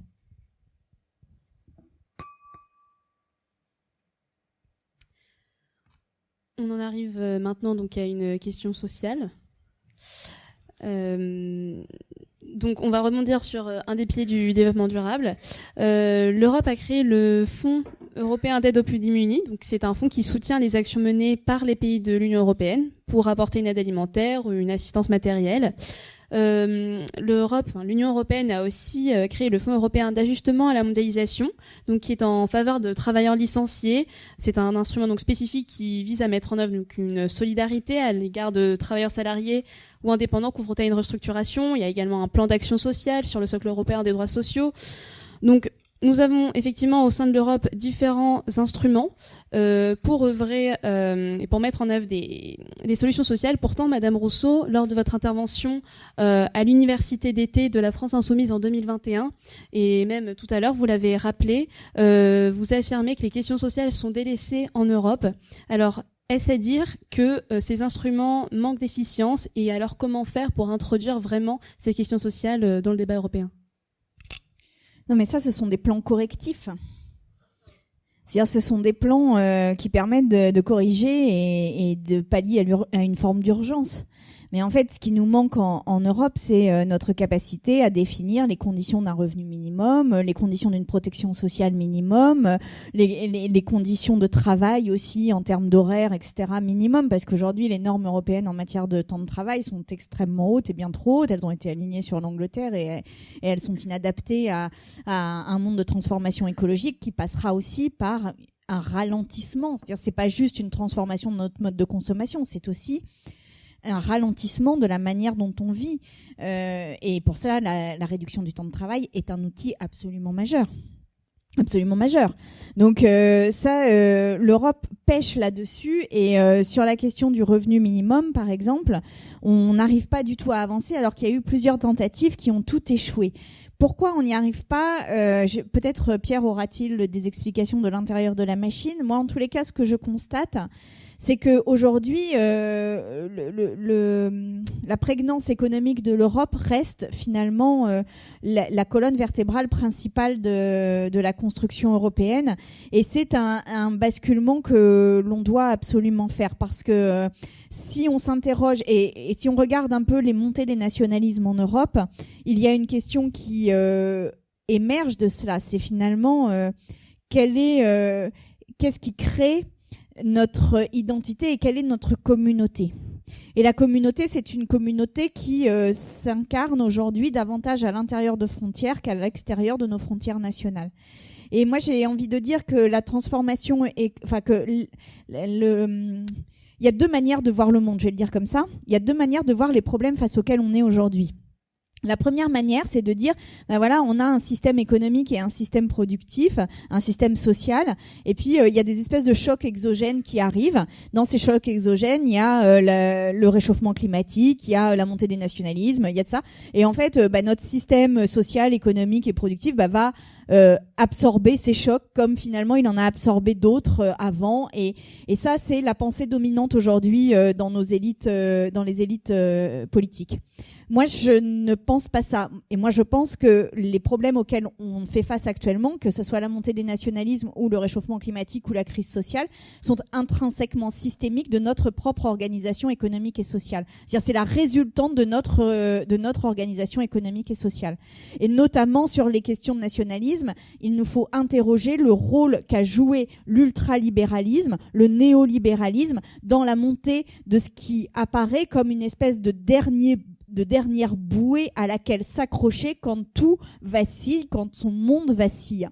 Et euh, ça, c'est, enfin, euh, je, pourrais euh, m'étendre là-dessus, mais c'est vraiment très important de se dire qu'à partir du moment où il n'y a plus de valeur dans le travail, à partir du moment où il n'y a plus de stabilité dans le travail, à partir du moment où ce travail ne vous permet pas d'avoir une inclusion sociale pour une partie de la population et une inclusion réelle dans la société, à partir du moment où vous n'avez plus de lien avec la nature autre que celle d'une ressource productive, alors vous perdez le sens même de ce qui fait société. Et ça, euh, finalement, ce mouvement-là de transformer la terre comme le travail en une marchandise et uniquement en une marchandise, cette réification, eh bien, a été l'œuvre principale d'un système économique qui s'appelle le libéralisme. Et donc, pour moi, la, montée des nationalismes, autant que la crise climatique, sont des, des conséquences directes, sont créées, sont générées par notre système économique.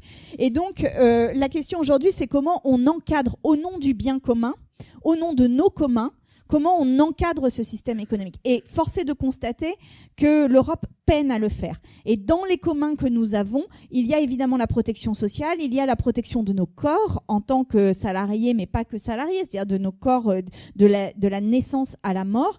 Et euh, il y a... Euh, les conditions de notre inclusion dans une société. Je rappelle que en même temps que se faisait l'Europe, s'est fait le Conseil national de la résistance qui s'est posé cette question absolument essentielle qui était de quoi a-t-on absolument besoin pour vivre en société?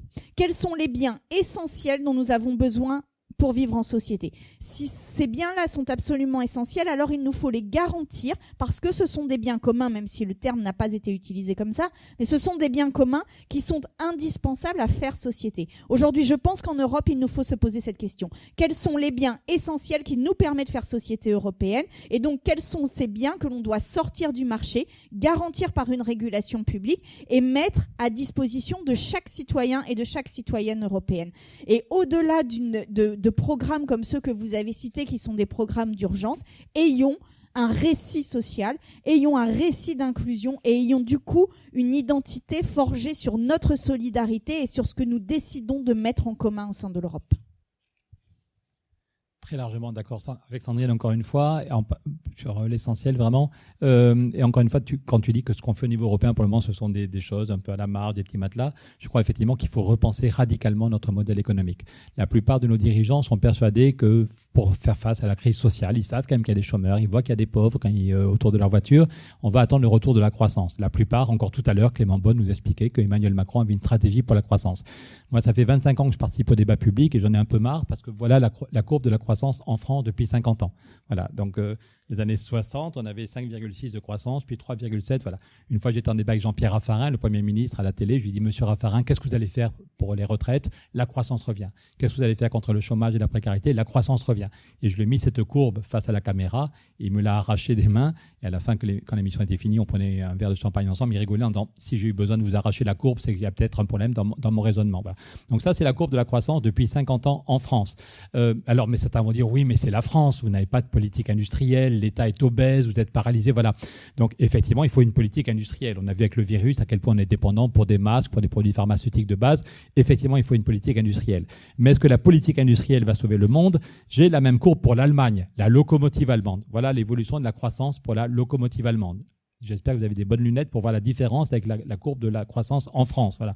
Donc c'est pareil, la locomotive allemande. Et il y a, la dernière fois que je suis allé à Berlin comme rapporteur du budget, j'y allais deux fois par mois avant que le virus complique euh, franchement la vie.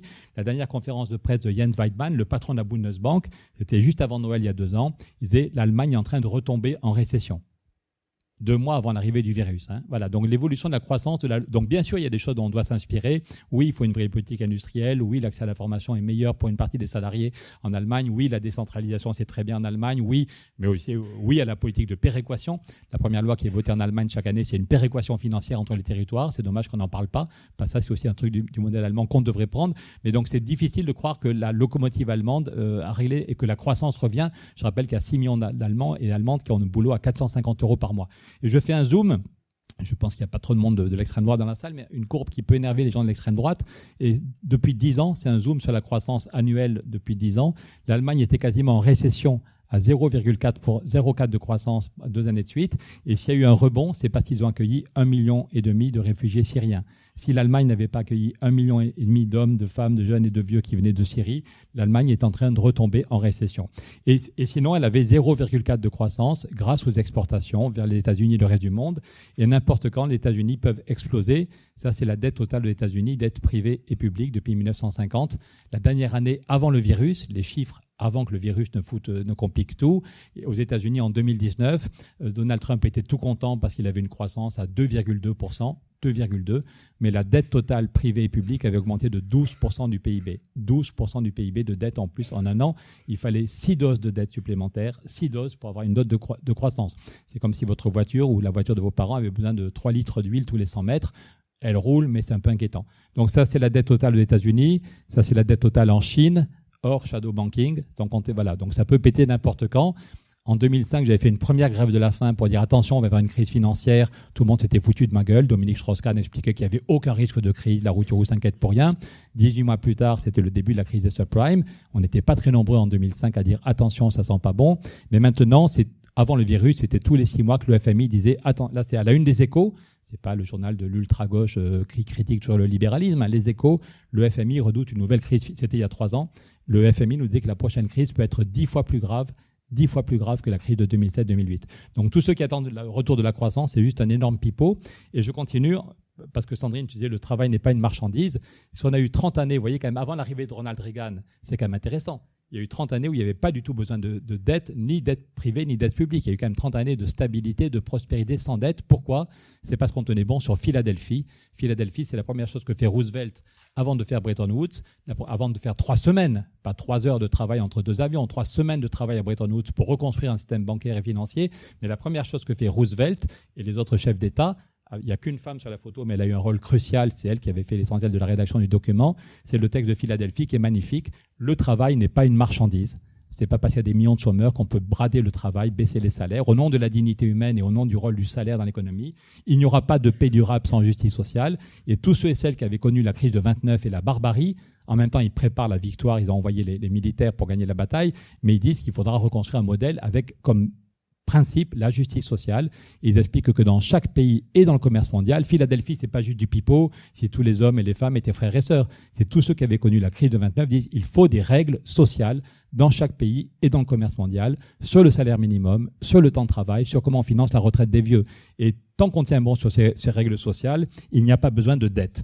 Et puis, c'est donc ces 30 années de stabilité sans dette. Et, tant, une fois que Ronald Reagan arrive, dans tous les pays, on explique que ces règles sociales, c'est de la foutaise, que chacun peut négocier librement son salaire. Le problème, c'est que quand le chômage fout la trouille aux gens, la négociation sur les salaires, dans beaucoup d'endroits, c'est si tu n'es pas content, tu peux aller voir ailleurs. Et dans tous les pays, ce qui va au salaire diminue. Et c'est pour ça qu'on pousse les gens à s'endetter.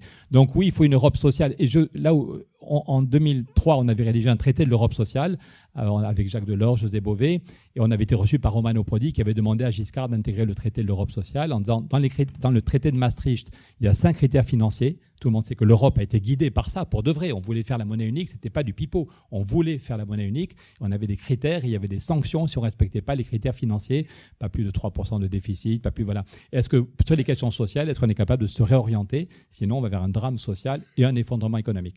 Philadelphie, c'est la preuve que la justice sociale, le fait qu'on ait 30 ans de stabilité tant qu'on tenait bon sur la justice sociale, ça veut dire effectivement qu'il n'y a pas de prospérité, pas de paix, pas de stabilité économique sans justice sociale. La justice sociale, ce n'est pas un luxe auquel il faut renoncer. La justice sociale, c'est le seul moyen, et la justice climatique, c'est le seul moyen d'avoir un système qui est, stable économiquement. Est-ce que vous avez du temps pour déborder un peu ou on passe directement aux questions Moi, je peux pas déborder. On va, on va passer directement aux questions du public.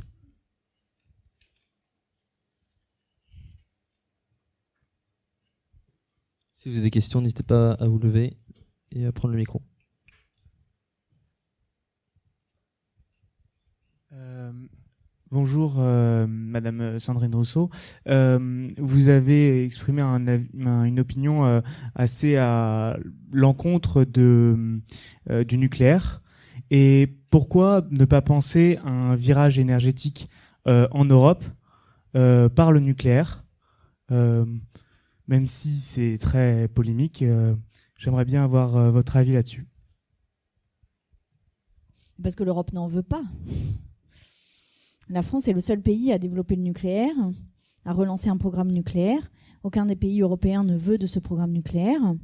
Et par ailleurs, ce programme nucléaire fait que euh, ça s'appuie sur deux nouvelles, deux, nouveaux types de, nouveaux types de centrales qui sont les EPR et les SMR les EPR, aujourd'hui, euh, le seul EPR qui est en construction en France, c'est l'EPR de Flamanville. L'EPR de Flamanville devait coûter 3 milliards, il coûte 19 milliards, et aujourd'hui, il ne fonctionne pas. Il ne fonctionne pas. Et il y a deux, il y a deux autres EPR qui sont en Chine, et euh, il y en a un qui a été arrêté pour vice de forme euh, important. Donc en fait, je veux dire, donc là, si on relance des EPR, l'idée est d'en relancer 6, au mieux, ils sont opérationnels, au mieux, au mieux, en 2030. Mais en fait, il nous faut faire les, efforts maintenant.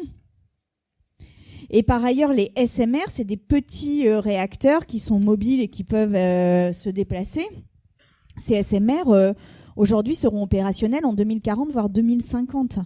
Donc en fait, on, on, va mettre des milliards d'euros qui vont nous manquer cruellement sur une transition euh, énergétique euh, fondée sur le renouvelable et surtout sur le développement de la sobriété énergétique, on va manquer de ces euros-là pour quelque chose qui marchera éventuellement dans 30 ou 40 ans et qui, euh, d'ici là, euh, a de telles vises de forme que les coûts et les délais de fabrication explosent. Moi, je, euh, moi on m'a beaucoup reproché dans la campagne des primaires d'être irrationnel, mais moi, j'aimerais bien qu'on s'interroge sur la question de la rationalité. Quoi. C'est quoi la rationalité, en fait? C'est quoi la rationalité? Est-ce que c'est de regarder le rapport du GIEC fait par 2500 chercheurs et de trouver des solutions immédiates et puissantes qui nous permettent de changer de trajectoire? Ou est-ce que c'est de s'enferrer et de s'enfermer dans ce qu'on appelle un sentier de dépendance parce qu'on a eu des industries nucléaires, on continue sans même se poser la question ni de leur efficacité, ni de leur rapidité à pouvoir offrir une solution, ni du coût que ça représente moi, je, veux dire, là, euh, pour, pour moi, ça, c'est vraiment typique d'une forme d'irrationalité dans la décision publique aujourd'hui. Dire qu'est-ce que c'est comme si euh, on était incapable de se penser dans un monde différent de celui euh, dans lequel on est aujourd'hui.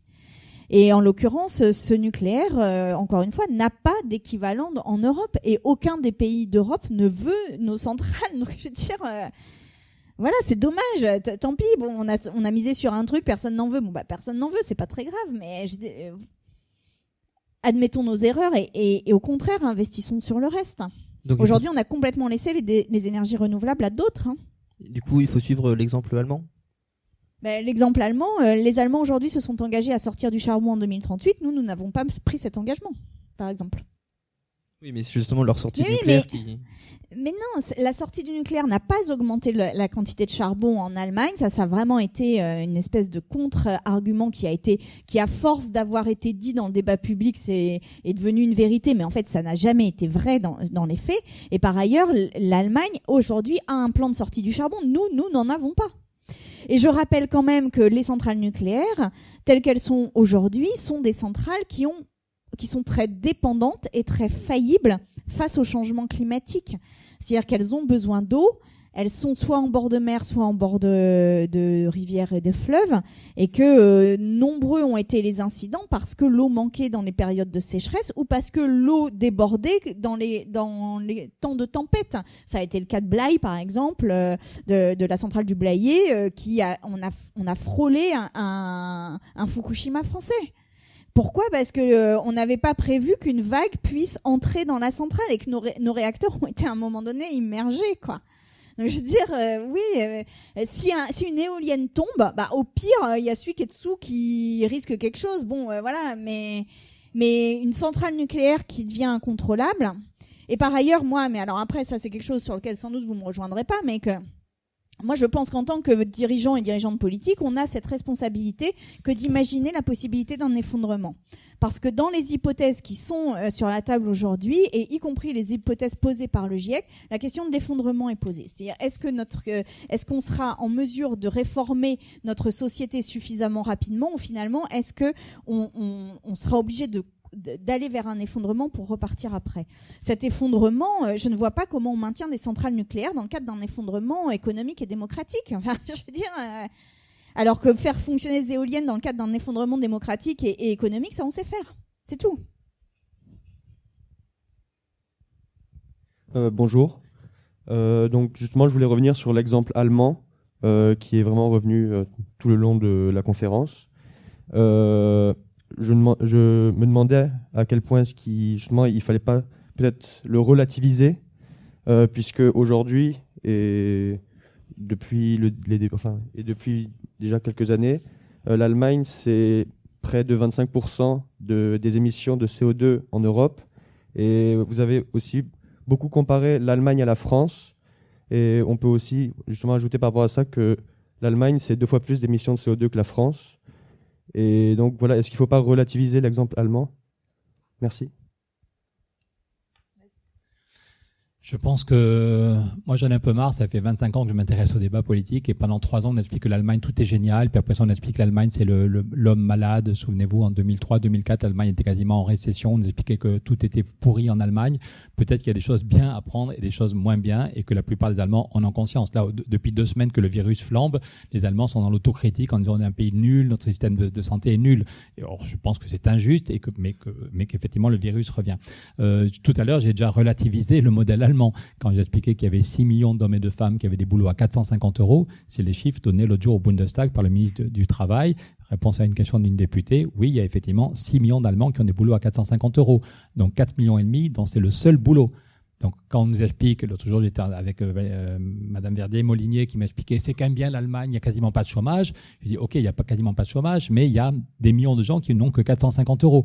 Donc, du point de vue statistique, c'est bien, mais si on parle de liberté, d'égalité, de fraternité, quelle est la liberté d'un homme ou d'une femme qui vit avec 450 euros? Par mois. Est-ce qu'on imagine ce que c'est? Juste pour manger. Je ne parle même pas de faire un cadeau aux enfants ou de préparer l'avenir. Euh, égalité, le nombre de milliardaires a triplé en 10 ans. Le nombre de milliardaires a triplé et des millions d'hommes et de femmes survivent avec 450 euros. Et fraternité, je lui ai dit, face à la caméra, si c'était votre frère ou votre sœur qui vivait avec 450 euros par mois, est-ce que vous diriez c'est mieux que rien? Ou est-ce que vous diriez ce système est merdique, il faut le transformer voilà. Pour moi, les questions de chômage et de précarité, c'est pas un truc théorique. Quand je parle de chômage et de précarité, je pense à une copine qui est à Mulhouse.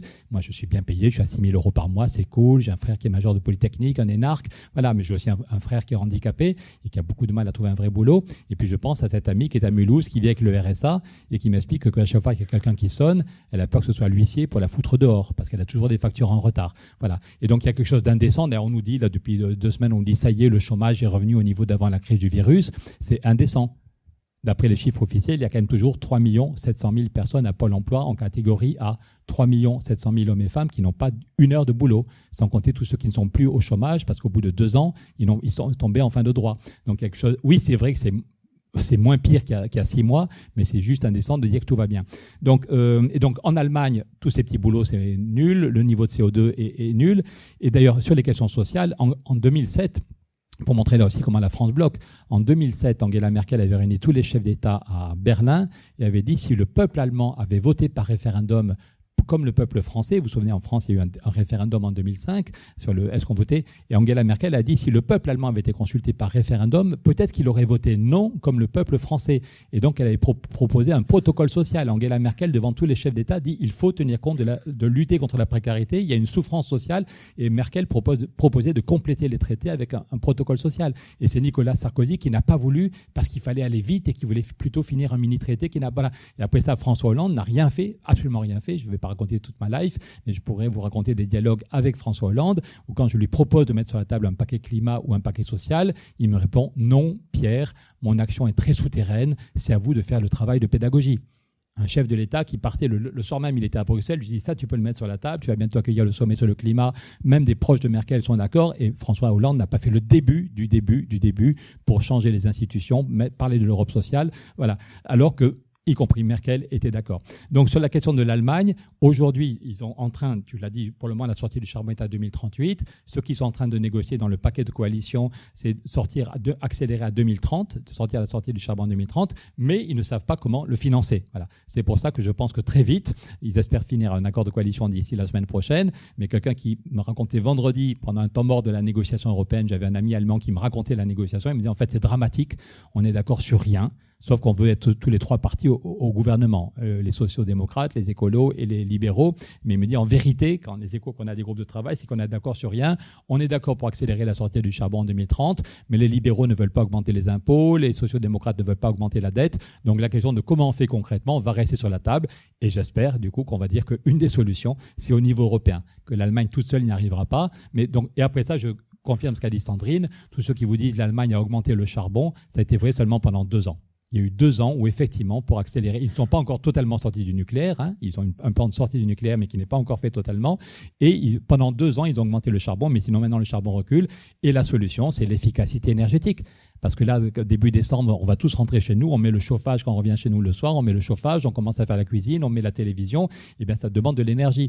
Donc si on, a un effort d'isolation des bâtiments, on pourrait penser qu'on aura on n'aura pas besoin de mettre le chauffage au maximum quand il fait froid, et donc on, aura beaucoup moins besoin, soit du charbon, soit du gaz. Je rappelle qu'on paye des dizaines de milliards à M. Poutine, et on voit comment en Biélorussie ou en Russie, ils utilisent cette dépendance à, l'énergie. Donc pour améliorer le pouvoir d'achat, pour améliorer la vie de la planète et pour sortir de notre dépendance à Poutine et à la Biélorussie, il faut absolument faire un travail d'efficacité énergétique. Et c'est comme ça qu'en Allemagne comme chez nous, on pourra accélérer la sortie, du, la sortie des énergies fossiles.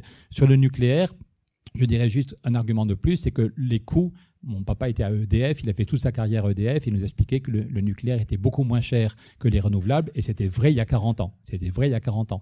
Mais aujourd'hui, le prix du photovoltaïque s'est effondré. Il y a deux semaines, j'étais en Bretagne. Les élus locaux sont plus pragmatiques que les élus nationaux. Et droite et gauche, tous les élus locaux se sont mis ensemble pour faire une grande cellule photovoltaïque. Et au jour, là, quand on y était, alors que ce n'était pas un jour où il y avait du soleil, c'est la Bretagne, hein, ce n'est pas la Corse ou l'Algérie. Eh bien, le photovoltaïque qui vient de Bretagne est moins cher aujourd'hui, en 2021. Il est moins cher que le nucléaire. C'est objectif. Hein. Le coût du nucléaire a beaucoup augmenté, tu l'as dit. Après les accidents au Japon ou ailleurs, on fait des centrales de plus en plus grosses qu'on n'arrive pas à livrer. Euh, la seule qu'on a livrée en Chine, elle a été remise à l'arrêt. Le coût a augmenté, alors que le photovoltaïque, le prix a été divisé par 10. Sans parler du problème des déchets et sans parler des pays du Sud.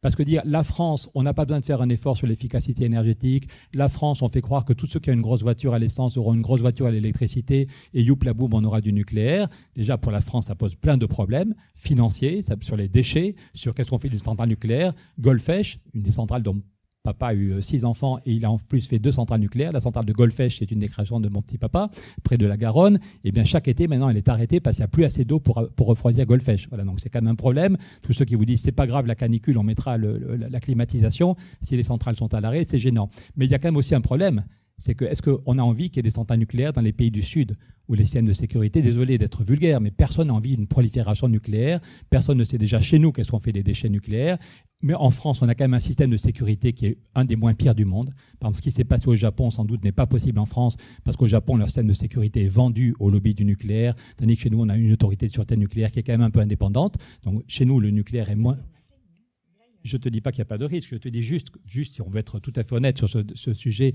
par exemple, le dernier accident au Japon, il n'est pas possible chez nous parce que chez nous, il y a des, systèmes pour fixer le gaz qui auraient évité la surpression. Je ne vous dis pas du tout que le système nucléaire français est totalement sûr, mais juste pour avoir un débat honnête, notre autorité de sûreté nucléaire est beaucoup plus indépendante d'EDF et d'Areva qu'elle que, n'est au Japon. Mais, par, mais il y a quand même toujours ce énorme problème de qu'est-ce qu'on fait des déchets, le problème du coût, le problème de s'il y a une, vague d'immersion, ce qu'a dit Sandrine est tout à fait vrai. S'il y a une vague et que on sait pas trop comment on réagit. Et quand on dit aux gens qu'ils auront de l'iode, qu'ils auront des comprimés d'iode, c'est moyennement rassurant.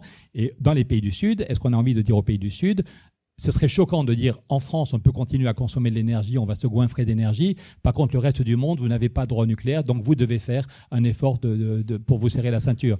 Parce que dans les pays du Sud, on ne sait pas dans quelles conditions se passerait la sécurité nucléaire, et on ne sait pas si ça déboucherait sur une prolifération euh, militaire. Donc, un système, je ne suis pas Emmanuel Kant, mais un système qui n'est pas généralisable au reste de la planète n'est pas un système euh, qu'on peut souhaiter pour nous. Et par contre, je le répète, une politique de sobriété, avoir des maisons mieux isolées, avoir des transports en commun, on peut sortir, on peut vivre bien, vivre bien. Dernier point, si je suis désolé, je suis trop long. Quand Jules Ferry décide de faire l'école pour tous, beaucoup de gens pensent qu'il est frappadingue. J'ai déjà dit que Kennedy passait pour un mec frappadin quand il a dit on va aller sur la Lune, mais finalement, quelques années plus tard, Kennedy, il y a mis les moyens, on a gagné la bataille de la Lune. Et quand Jules Ferry a voulu l'école pour tous, les gens pensaient qu'il était marteau, mais on y est arrivé. Et dans tous les villages de France, on a fait l'école des garçons, l'école des filles, la maison des maîtres. Évidemment, c'est un énorme bazar. Évidemment, on s'engueule parce qu'on est un peu en retard. Mais ce qu'on a retenu, c'est qu'en 20 ans, la France a été capable de se transformer pour faire l'éducation pour tous. Est-ce qu'on est capable, en 20 ans, de se transformer pour sortir totalement des énergies fossiles et vivre bien? Merci beaucoup. Merci beaucoup, Madame Rousseau. Merci beaucoup, Monsieur Larotourou. Euh, la conférence a touché à sa fin.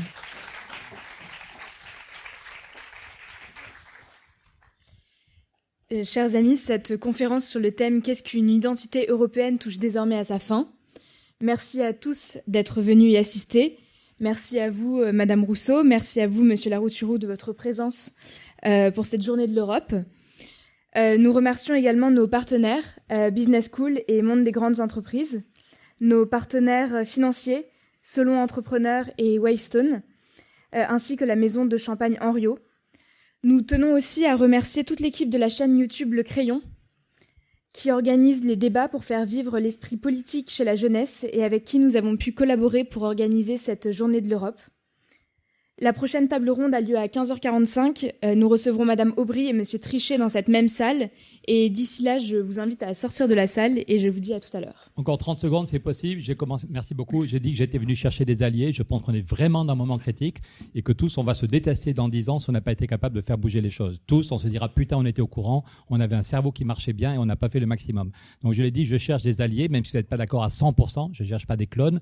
Voilà, il y a un groupe de jeunes qui est en train de se créer euh, à Paris pour ceux qui veulent le rassemblement de la gauche et des écolos, primaire populaire ou un autre système encore meilleur, mais il faut qu'on arrive à se rassembler, ceux qui veulent défendre nos idées. Donc si vous avez envie de vous engager dans les semaines qui viennent, les semaines qui viennent sont critiques, il y a Martin qui est là et vous êtes tous et toutes les bienvenus si vous avez envie de nous aider à, faire bouger les choses et à rassembler tous ceux qui disent que le climat et l'Europe euh, sont leurs priorités.